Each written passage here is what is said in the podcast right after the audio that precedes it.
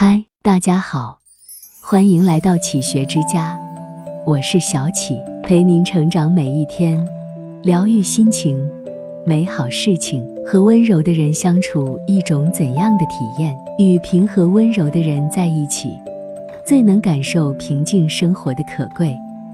不用因为随时随地都可能被另一个人的尖酸。乖戾拉扯进情绪谷底而胆战心惊，这是一个网友在知乎上的回答。对此深以为然。人到中年，经历过了生活的捶打，见识了人生的残酷，越来越懂得保持内心平静的重要性。心里无忧，方能身体无恙。和温柔的人在一起，才是最好的养生。一，温柔。是言语和善的体贴。吉普林在演说中讲过这样一句话：“言语是人类所使用的最有效果的药方。一句良言，可以给予强大的力量；一句暖语，可以治愈内心的创伤。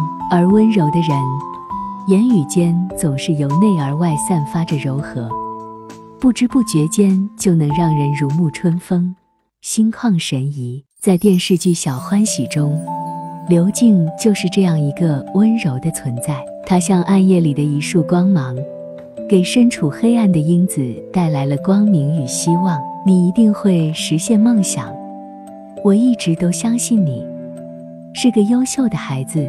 阿姨希望整个苍穹都是你的，你就是天空中最亮的那颗星。很多事情，宇宙教不了我们。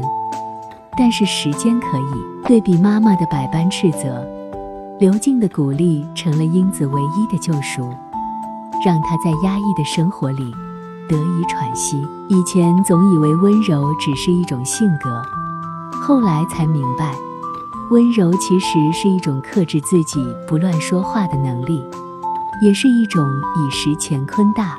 有连草木青的胸襟气度，诚如作家扎西拉姆多多所言：“所谓温暖，是纵然如冰冻三尺的河流，任努力反射着阳光；所谓慈悲，是纵然出三界如风，仍不舍众生，频频顾盼。与这种人相处，风是和煦的，阳光是明媚的，树木是葱茏的。”一切的美好仿佛就在身边。二，温柔是情绪稳定的修养。你身边一定有这样的人，相约一起逛街，就因为等了你几分钟，他一整天都带着抱怨和指责。快递小哥因为天气原因送餐迟到，便恼羞成怒，扬言不赔偿就投诉。朋友们一起玩游戏。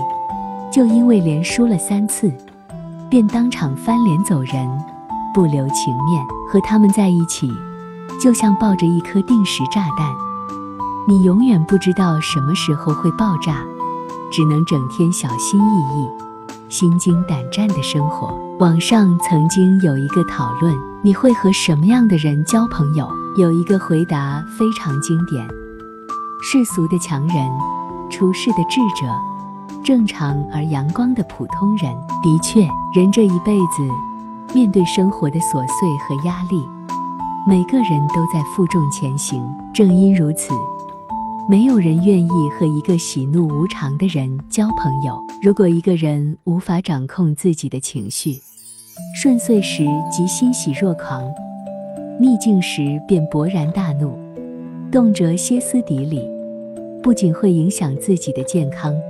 更会殃及身边的人。记得美国精神科医生 Judith Orloff 说过一句话：“在任何情况下，你如何做出情绪反应，都是一种选择。那些遇人常宽恕、遇事不责备的人，并不是没有脾气，而是选择了做一个温柔的人。他们从来不会因为自己的利益，就去随意扰乱秩序，更不会任由自己的想法。”去做任何想做的事情，与其说温柔是一种高情商的表现，不如说是一个人对由内而外的教养。因为他尊重这个世界，所以也同样关爱身边的每一个人。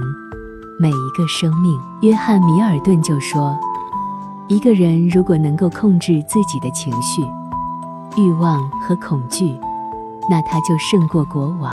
与温柔的人相处，犹如春风拂面，舒服的恰到好处，心情畅快，自然无病无灾。”三，温柔是推己及人的善良。作家冷英说：“若人与人实在需要保留一些距离，不如就成全彼此的光彩照人。因为你对别人的好和善意，最后成全的都会是你自己。”我有一位做珠宝设计的朋友，从我认识他那天起，他身上永远佩戴着各种珠宝，时尚又贵气。